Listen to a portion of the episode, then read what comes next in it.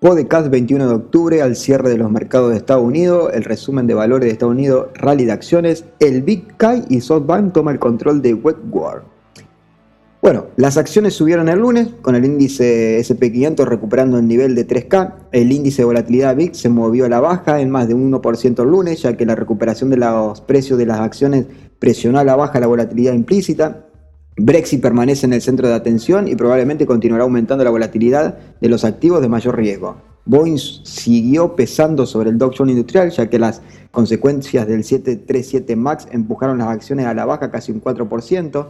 Los sectores del índice SP500 se mezclaron el lunes, liderados por las acciones de energía que finalmente se recuperaron a pesar de una disminución en los precios del petróleo crudo. Parece que SoftBank tomará el control de Woodward a medida que la valoración de la compañía se desplome. Brexit está en el centro de atención.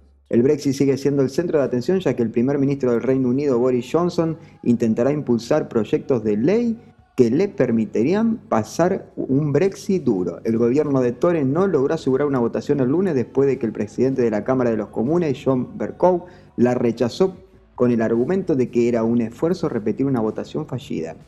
La decisión establece un voto directo hacia arriba o hacia abajo el martes sobre si los legisladores apoyan el acuerdo. El rally en la libra el lunes probablemente le proporcione una oportunidad del 50-50 para que Johnson obtenga su acuerdo con la Unión Europea sobre, sobre la línea de meta. Es probable que la Unión Europea otorgue al Reino Unido alguna extensión.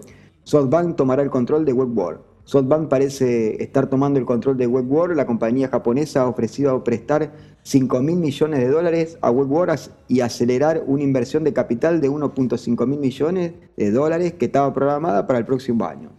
SoftBank también ofrecería comprar más de 1.1 mil millones de acciones de los inversores y empleados existentes, dijeron algunas personas. Boeing anunció que lo mantiene dividiendo. Boeing anunció que mantendrá su dividendo del 2000 .55 por acción, a pesar de que las acciones de la compañía cayeron sustancialmente a raíz de las revelaciones sobre quién sabía qué y cuándo con respecto al avión 737 MAX. Esto ha sido todo por el día de hoy, día 21 de octubre, y con esto damos cierre y fin a, a este podcast.